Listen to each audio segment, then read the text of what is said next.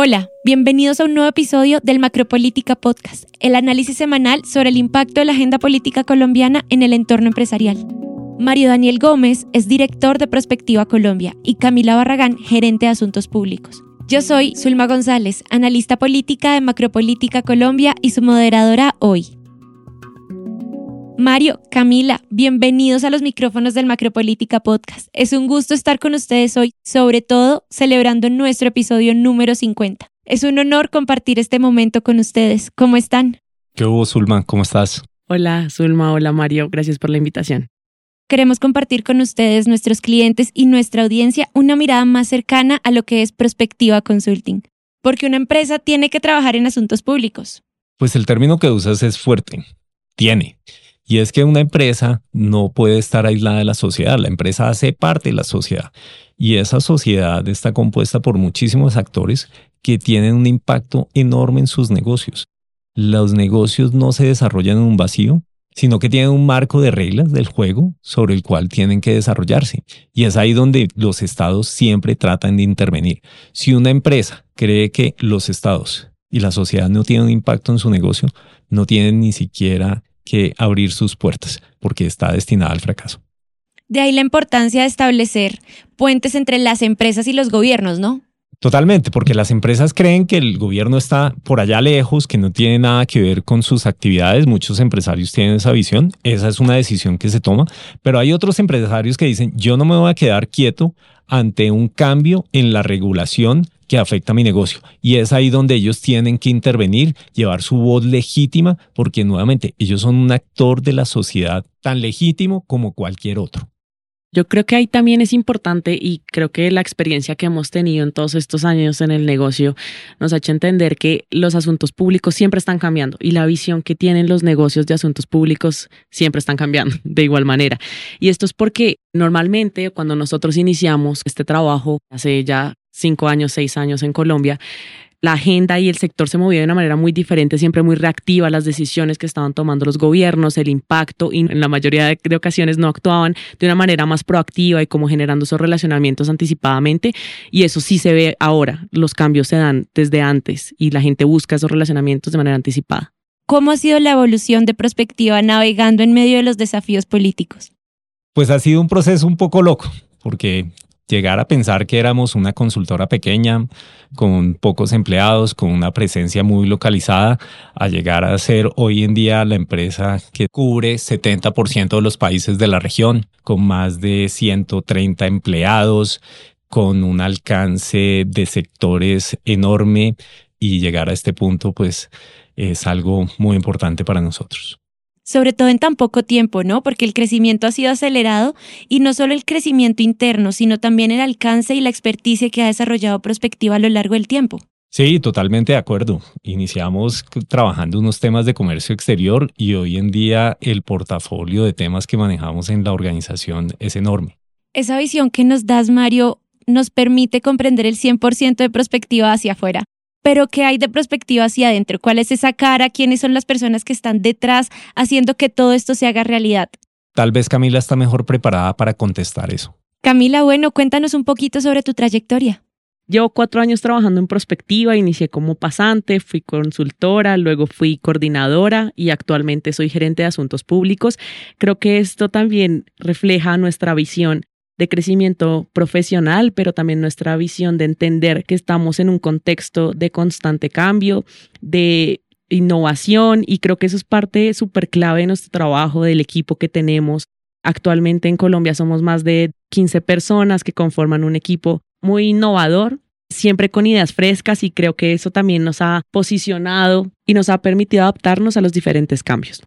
Esta palabra con la que cierras cambios creo que nos permite avanzar y continuar hacia otro punto muy importante y es ver qué hace Prospectiva respecto a estos cambios y cómo Prospectiva se anticipa a ellos, gestionando también los riesgos a los que nuestros clientes se ven enfrentados en el día a día. Pues la idea detrás de eso es poder ayudarle al sector privado a mirar qué va a suceder en el futuro. Para el sector privado es muy importante poder tomar decisiones de mediano y largo plazo. Estas son unas inversiones enormes que tienen que tener en cuenta cómo va cambiando ese contexto. Y ese contexto, como decía Camila, está en constante cambio y es un desafío enorme a la hora de tomar decisiones de inversión. Y bajo este escenario que nos planteabas, Mario, ¿cuáles son las ventanas de oportunidad que tú ves ahí, Camila, desde el día a día en la gerencia de asuntos públicos? Respecto a estos temas de ventanas de oportunidad, de identificación de riesgo, es clave nuestro trabajo en campo, el constante monitoreo de la información, pero también esta comunicación siempre muy activa con las oficinas en los demás países, que nos permite cómo identificar tendencias, mitigar riesgos, en algo que nosotros llamamos la regionalización de las políticas públicas, en la que es un espejo básicamente de cómo se están avanzando en los temas profundicemos en por qué los gobiernos buscan regular los diferentes sectores económicos. Pues el Estado lo que tiene que hacer como su función principal es proteger a la sociedad. Y en el marco de eso están buscando que en el desarrollo de los negocios las personas no se vean afectadas en su salud, en sus intereses económicos, en corregir las fallas del mercado. Y eso tiene mucho sentido desde la perspectiva del Estado. Sin embargo, el problema está en que el gobierno se puede exceder, generar tanta regulación que impida el desarrollo de los negocios. Por eso es que el sector privado tiene que levantar la mano, explicar cómo funciona esos diferentes sectores para que siempre existan incentivos al desarrollo de los negocios y no se conviertan en barreras los temas que están regulando. De ahí la importancia entonces de establecer puentes entre las empresas y los gobiernos, y es ahí donde entra perspectiva. Totalmente de acuerdo, volvemos al punto. Para las empresas es un poco exótico hablar con los gobiernos, entender qué es lo que está pasando en ese entorno de políticos, de funcionarios, pero vuelvo a insistir, puede ser un sesgo de nuestra formación en gobierno y en políticas públicas, y es que las políticas públicas son el factor más importante en el desarrollo de los negocios y en el desempeño de los mismos. Y en ese punto, ¿cuál vendría a ser la diferencia entre una empresa que sí tiene asuntos públicos y una empresa que no contempla todavía los asuntos públicos dentro de su core?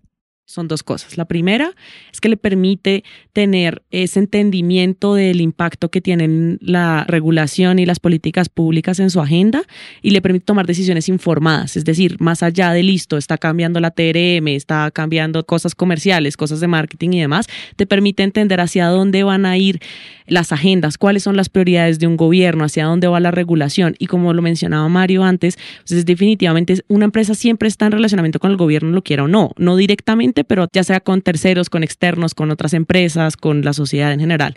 Y una segunda parte es que una empresa que cuente con una oficina, agencia, gerencia de asuntos públicos, le permite identificar oportunidades dentro de la creación de políticas públicas y la regulación. Más allá de mitigar riesgos y demás, pues entendiendo las agendas, siempre sabes qué es lo que va a pasar y cómo tú deberías estar ajustando tus decisiones de negocio. Yo estoy de acuerdo con Camila y es que esa perspectiva lo que nos muestra es que una empresa que no trabaja con la perspectiva de asuntos públicos está tomando decisiones de negocio en el vacío. Ha sido muy interesante también ver cómo estas posiciones de asuntos públicos van evolucionando en el organigrama de las empresas. Esto ha dejado de ser un tema marginal a ser un tema central en la operación, que depende directamente o reporta directamente a los gerentes generales y al negocio. Bueno, Mario, pero ¿esto qué tiene que ver con el podcast? ¿De qué le sirve el Macropolítica Podcast a un tomador de decisiones? Pues es que detrás de esto hay una cantidad de trabajo que la audiencia de pronto no conoce.